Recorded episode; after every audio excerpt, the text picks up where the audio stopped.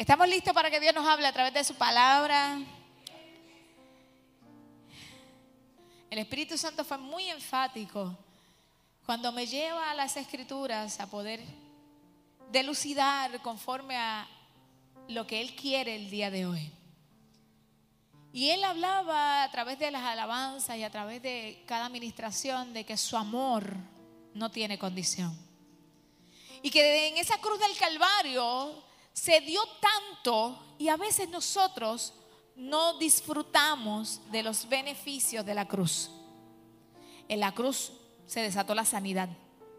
Y dice que por sus llagas fuimos todos nosotros.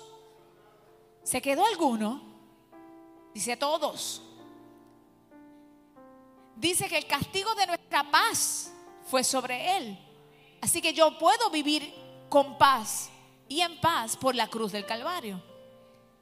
En esa cruz dice que crucificó toda maldición.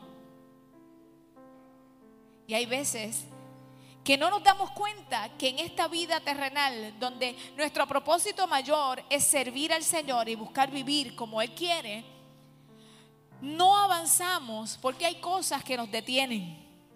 Hay cosas que no nos dejan avanzar. ¿Lo han vivido? Lo interesante de esto es que quizás pudimos haber vencido algo anterior que nos aguantaba y más adelante, sin pedir permiso, se intercepta para que nosotros no logremos avanzar. Y sabes una cosa, que es necesario que nosotros podamos ser libres de todo aquello que pueda interrumpir nuestro propósito en Dios. Es necesario que nosotros recordemos que hay un libertador. Porque muchas veces hablamos del Salvador, hablamos del Redentor, hablamos del Sanador y muchas veces se nos olvida de que Él es el libertador. Ahora, ser libres de qué? Y eso es lo que vamos a ver más adelante. Isaías 61, versículo 1, Jesús hablando. ¿Quién estaba hablando? El que tiene autoridad. Y que todo lo que usted y yo pidamos en su nombre, Dios lo haría. Dice, el Espíritu de Jehová, el Señor, está sobre mí.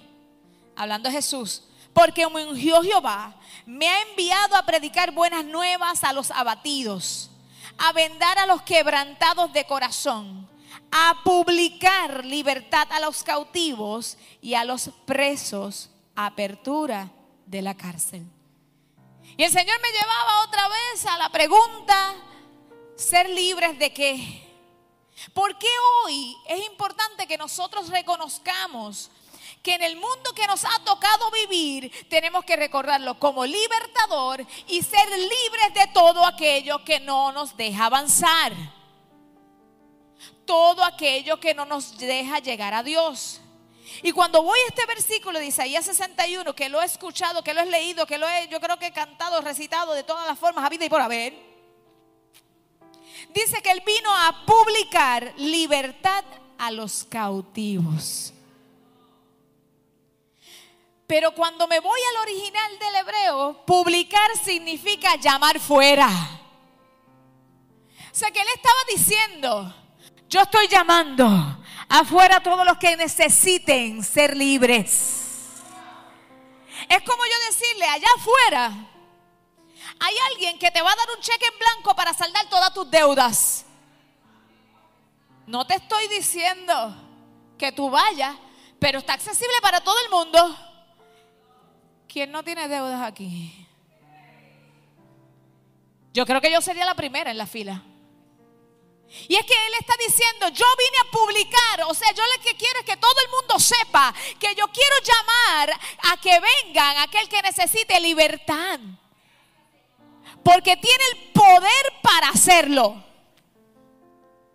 Quiero llamar afuera a aquellos que necesiten que se paguen sus deudas. Quiero llamar afuera a aquellos que necesiten que se quiten los obstáculos. Aquellos que se viven, viven cautivos por alguna situación y que quieran abrazar la libertad. Muchas veces caminamos atados. Muchas veces nosotros caminamos con luchas porque se nos olvida que hubo uno que dice, que dijo y que dirá que quiero ser aquel que te diga, ven, que yo tengo libertad. Ay, Dios mío. Hay veces que no nos damos cuenta que teníamos la libertad al lado, la llave para abrir el candado y seguimos arrastrando la cadena. Y es que cuando pensamos en eso, es imposible que nosotros podamos ser libres si yo no reconozco que necesito la libertad. Es imposible que yo pueda ser libre a quien que no desea ser liberado. Porque yo puedo reconocer que necesito, pero no quiero. Mm, hay veces que hemos estado ahí. Yo sé, pero no quiero. Yo sé, pero no puedo. Pero ¿sabes qué? Filipenses 4:13 dice, todo lo puedo en Cristo que me fortalece. Así que el, estado de atadura que tú y yo querramos vivir va a depender de cuánto yo quiera creer ese versículo. Cuánto yo quiera creer que Dios ha dado libertad y vino a publicarlo para todo el que quiera. No hace excepción de personas. Y todo aquello que me ata, que me detiene, que no me deja, muchas veces solamente lo vamos, lo relacionamos con demonios. Muchas veces solamente pensamos, ay, necesita libertad, necesita reprenderse, pero es porque lo vemos simplemente por alguien que por dentro ha sido dominado por el enemigo. Pero sabes que pudiera estar libre por dentro, pero oprimido por fuera. Porque todo está adentro o afuera. ¿Cómo yo reacciono con lo que yo dejo entrar dentro de mí? Que quizás ni afuera hay nada y yo no me muevo. Pero hay veces que afuera hay algo. Y si yo me mantengo adentro en la posición de querer estar con el libertador, nada me mueve. Yo espero haberme entendido. Y es que la realidad es que Dios quiere que nosotros sepamos que sí, el enemigo va a buscar espacio para entrar a nuestras vidas y tomar posesión, pero muchas veces nosotros estamos siendo oprimidos y estamos siendo atados por cosas que no nos dejan avanzar a Cristo y son cosas que son externas.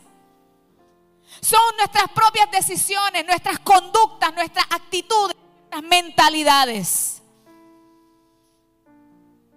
que si nosotros no las llevamos a la obediencia a Cristo, siempre mantendremos una mentalidad totalmente opuesta a la que Dios quiere. Nos separa, nos esclaviza, nos obstaculiza lo que Dios quiere con nosotros. Nos aleja de Dios. ¿Cuántas veces no hemos nosotros sentido que estamos en el Señor, que estamos en la iglesia, que buscamos y te sientes fuera de Dios? Y hay algo que estás luchando para vencer y no puedes. Hay algo que tú quieres dejar y no puedes. O es a mí nada más que me pasa. El enemigo lo que busca es cuánta disposición tú tienes o no. Para ver si él gana ventaja o se va. Someteos pues a Dios. Resistir al diablo y de vosotros huirá. Sin embargo, hay cosas que pueden parecer que son buenas y el enemigo busca afectarte a través de ellas. Es por decir, la, tener amigos es malo. ¿Cómo? No. Una buena amistad no es mala. Pero de momento yo estoy teniendo una amistad con alguien y tener esa amistad no es mala. Sin embargo, mi amigo no tiene las mejores conductas y estar cerca de él me está afectando la persona no sabe nada, pero llego a mi casa con las palabras soeces que dijo, que yo hace tiempo dejé de, decirlas. Y que por estar en ese entorno, entonces lo que hace es que activa lo que me afectaba a mí para entonces yo querer caer. Empiezo a sentirme atado por esas emociones, porque simplemente lo que parecía bueno ya no lo es, porque me, hace, me afecta y me aleja de Dios. Entonces tengo un pensamiento ahí continuo que yo trato, nadie lo sabe, porque qué luchas, qué muchas luchas la gente no sabe. Hay luchas que cada cual tiene y la gente ni lo sabe ni tu almohada. Pero hay cosas que parecen y realmente pueden parecer buenas, pero a ti y a mí no nos ayudan. Entonces, ¿qué pasa dentro de nosotras? Nosotros, hay cosas que nos atan, no tan solo la conducta, los deseos desordenados, las pasiones que son fuera del de, orden, adicciones, enseñanzas torcidas, maldiciones generacionales, relaciones, amargura, falta de perdón. Pero yo quiero irme con calma, yo quiero hablar de esto. Hay circunstancias también que hay alrededor que hay que reprender. Que no buscaste, pero quieren venir a estremecerte. ¿Se acuerdan cuando Jesús ocurrió la tempestad y él estaba durmiendo? Todos los demás se, llegaron, se llenaron de miedo. Y Jesús, ¿qué hizo? Se levantó y reprendió a los vientos.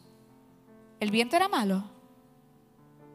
Pero hay circunstancias que se levantan alrededor que uno tiene que tomar autoridad y decirle, te reprendo en el nombre de Jesús, porque no vas a distorsionar mi mentalidad, ni lo que yo creo en Dios, ni mi familia, ni mi entorno. Entonces tenemos que saber que no podemos dejarnos arrastrar por las cosas de esta vida, porque si no ponemos a Dios en su lugar, nos oprimen y nos atan.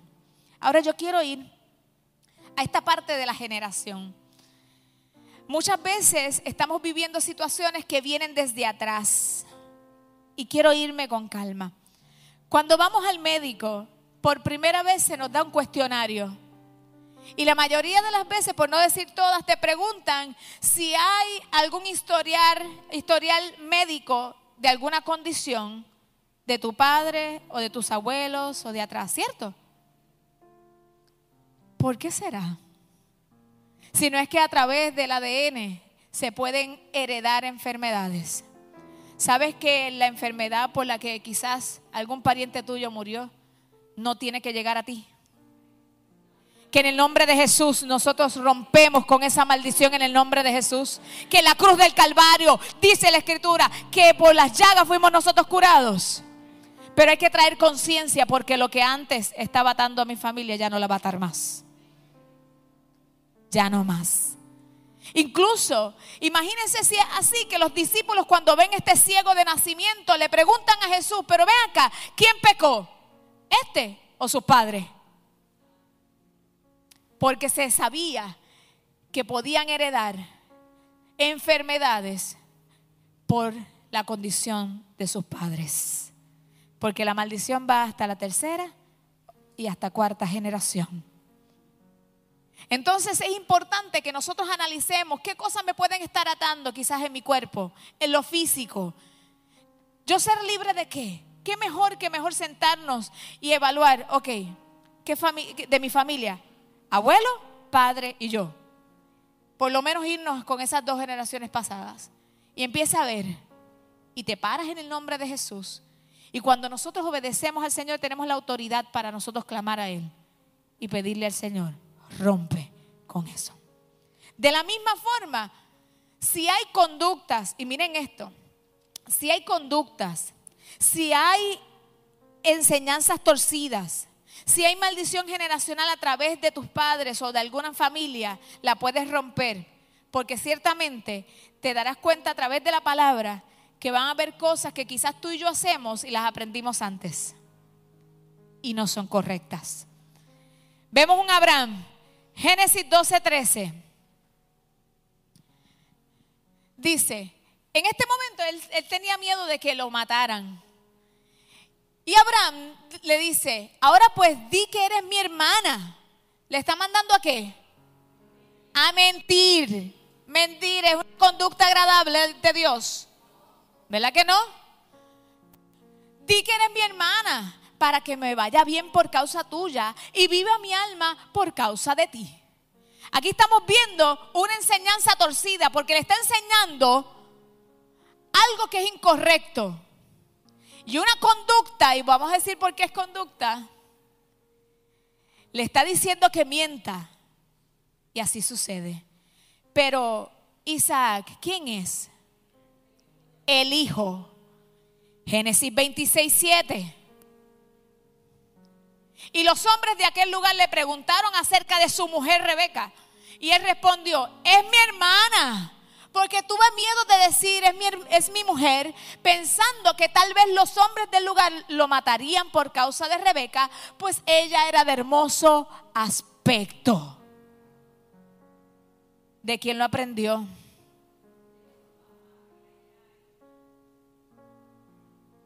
Hay cosas que hay que decir que no. Porque papá, mamá, abuelo, algún familiar me lo enseñó, mi encargado, tienes que decir no. Aquí hay una maldición generacional. Y sabes una cosa, que aunque la genética, el ADN corre, ¿verdad? Tú sabes que a través del bautismo nace de nuevo y tiene una genética y un ADN del cielo. Así que en el nombre de Jesús todas esas cosas le echamos fuera. Y no vamos a seguir conductas aprendidas, ni enseñanzas torcidas, ni maldiciones. Nos tenemos que detener a pensar. ¿Qué cosas ocurrieron en mi, antepasado? ¿Qué cosas vinieron? Hay mucha, mucha tendencia de divorcio. Pues usted ora en el nombre de Jesús, no va a pasar conmigo. Hay mucha situación de conductas como esta. No, en el nombre de Jesús no va a seguir conmigo. Y tenemos que buscar y filtrarlos por la palabra del Señor. Porque el Señor quiere que seamos libres. Y a veces estamos luchando con cosas que tenemos poder para ser libres. Pero hasta que no venga esa verdad de la palabra que te dice, ¿sabes qué? Puedes romperla en el nombre de Jesús. Porque aunque vengan de quien vengan y cuántos años tú estuviste ahí y todo lo que te enseñaron, tú lo filtras por la palabra y tú dices, yo me limpio mi mente y me pongo mi mente y la ato a la mente de Cristo. Va a ser un trabajo difícil porque a veces nos cuesta ver esas cosas, pero es necesario romper. Hay otras cosas que venimos nosotros luchando y son los vicios, son todas las inclinaciones o costumbres excesivas. Y a veces estamos acostumbrados a escuchar esa palabra y, verla solamente con el alcohol, con, el, con, el, con la droga, con el cigarrillo. Pero ¿sabes qué? Hay gente que está, está con vicios de trabajo, con vicios de videojuegos, con vicios de ver series, con vicios de las redes, con vicios de hacer ejercicio, con vicios del celular. Yo sé que esta prédica no le va a gustar a mucho y no va a tener mucho like, no pasa nada. Pero cuando Dios dice que hable, tengo que hablar. Porque sabe que el vicio se puede hacer una adicción.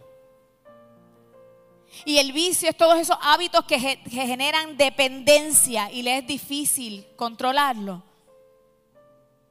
Todo lo que a usted le genere dependencia y le, es y le es difícil controlar, tiene que romperlo ya.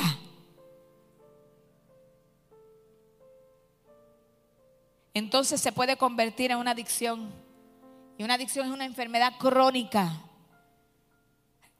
y ese es recurrente del cerebro y se caracteriza por la búsqueda y el consumo compulsivo a pesar de las consecuencias negativas.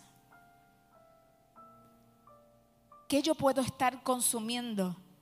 ¿O qué yo estoy usando mi tiempo de más? Y puede ser un vicio. Hay que soltar los patrones de conductas que nos llevan al pecado. Está esta mujer samaritana. Está en el pozo de Jacob. Jesús le habla. Ella no puede entender cómo Jesús le habló, ella siendo samaritana. Y el Señor se va y le dice, cinco maridos has tenido. Y el que tiene no es tuyo. ¿No hay un patrón ahí de conducta hacia el pecado? Seis hombres, seis hombres pero el siete vino a libertarlo. Jesús de Nazaret. Aleluya.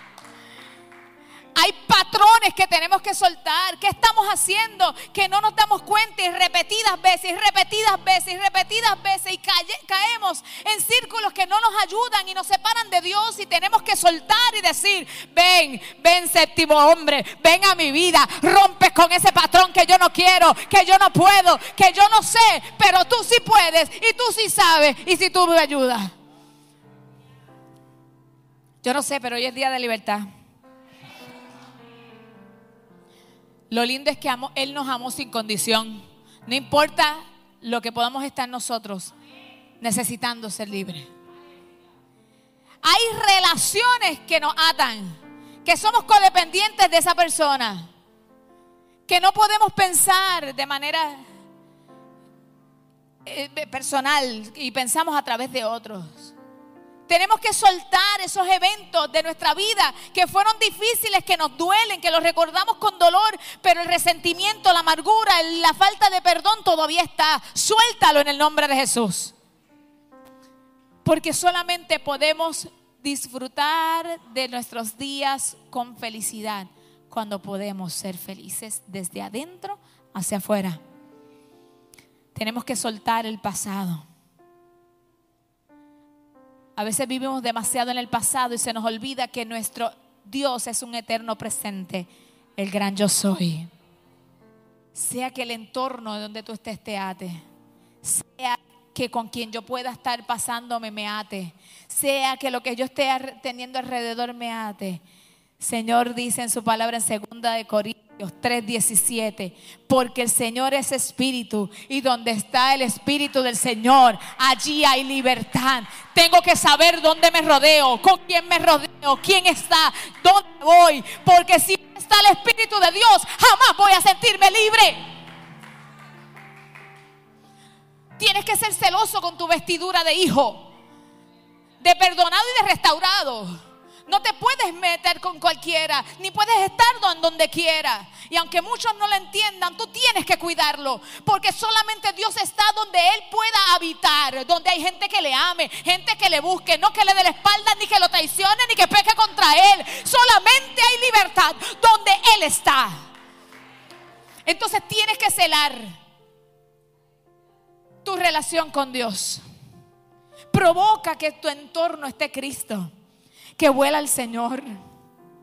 Busca que desde tu interior hasta tu exterior Él esté. Que tus pensamientos, dice la escritura, que Él guarda en completa paz aquel cuyo pensamiento en Él persevera. Se libre de la ansiedad, de la preocupación, del afán, del estrés. ¿Sabes cómo? Pensando en Él. Esa promesa no falla. Sigue estando ahí hablando con Él. Filtra tus emociones por, la, por Cristo. Señor, por favor, no me permita sentir así. Mi conducta ejerce el dominio propio y dile, Señor, ayúdame. No me has dado espíritu de cobardía, sino de poder. Que nuestras emociones estén controladas por el Espíritu Santo. Jesús vino a dar libertad a los cautivos. Pero nosotros necesitamos actuar en ella. Dios, Espíritu Santo. Señor, la pregunta es ser libres de qué. Trae, Señor, a nuestra mente. Señor, si hay alguna enfermedad que a través de las generaciones ha querido llegar a nuestras familias, Señor, en el nombre de Jesús, queremos ser libres. Libres de enseñanzas torcidas, de conductas aprendidas que nos separan, de maldiciones generacionales, Señor, de deseos desordenados, de vicios y adicciones, de experiencias, Señor, traumáticas que todavía las pensamos y nos duelen y no nos permiten amar y perdonar. Ayúdanos, Señor Jesús. Muéstranos, muéstranos qué hay en nuestro interior si hay algún patrón de conducta hacia el pecado que no nos permite, Señor, acercarnos a ti, por favor. Rompe con todo hábito que genere dependencia y que se nos hace difícil controlarlo. Que tu verdad, Jesús, nos haga libres. Señor, libres, libres del pasado, libres, Señor, de todo lo que nos cautiva. Libres, Señor. Libres de, la, de cualquier emoción, Señor, que nos aleje de ti. Y poder vivir en plenitud. Espíritu de Dios. Espíritu de Dios. Espíritu de Dios. Te lo pedimos con todo el corazón. Nuestro propósito de vida es acercarnos a ti y buscarte a ti y, que, cuidar y valorar lo que tú nos has dado. Cuidar y valorar tu presencia. Cuidar y valorar, valorar nuestra salvación. Cuidar y valorar nuestro entorno, nuestras familias, cuidar y valorar nuestra iglesia. Ayúdanos, Señor, porque sabemos y reconocemos que tú viniste a dar libertad a los cautivos.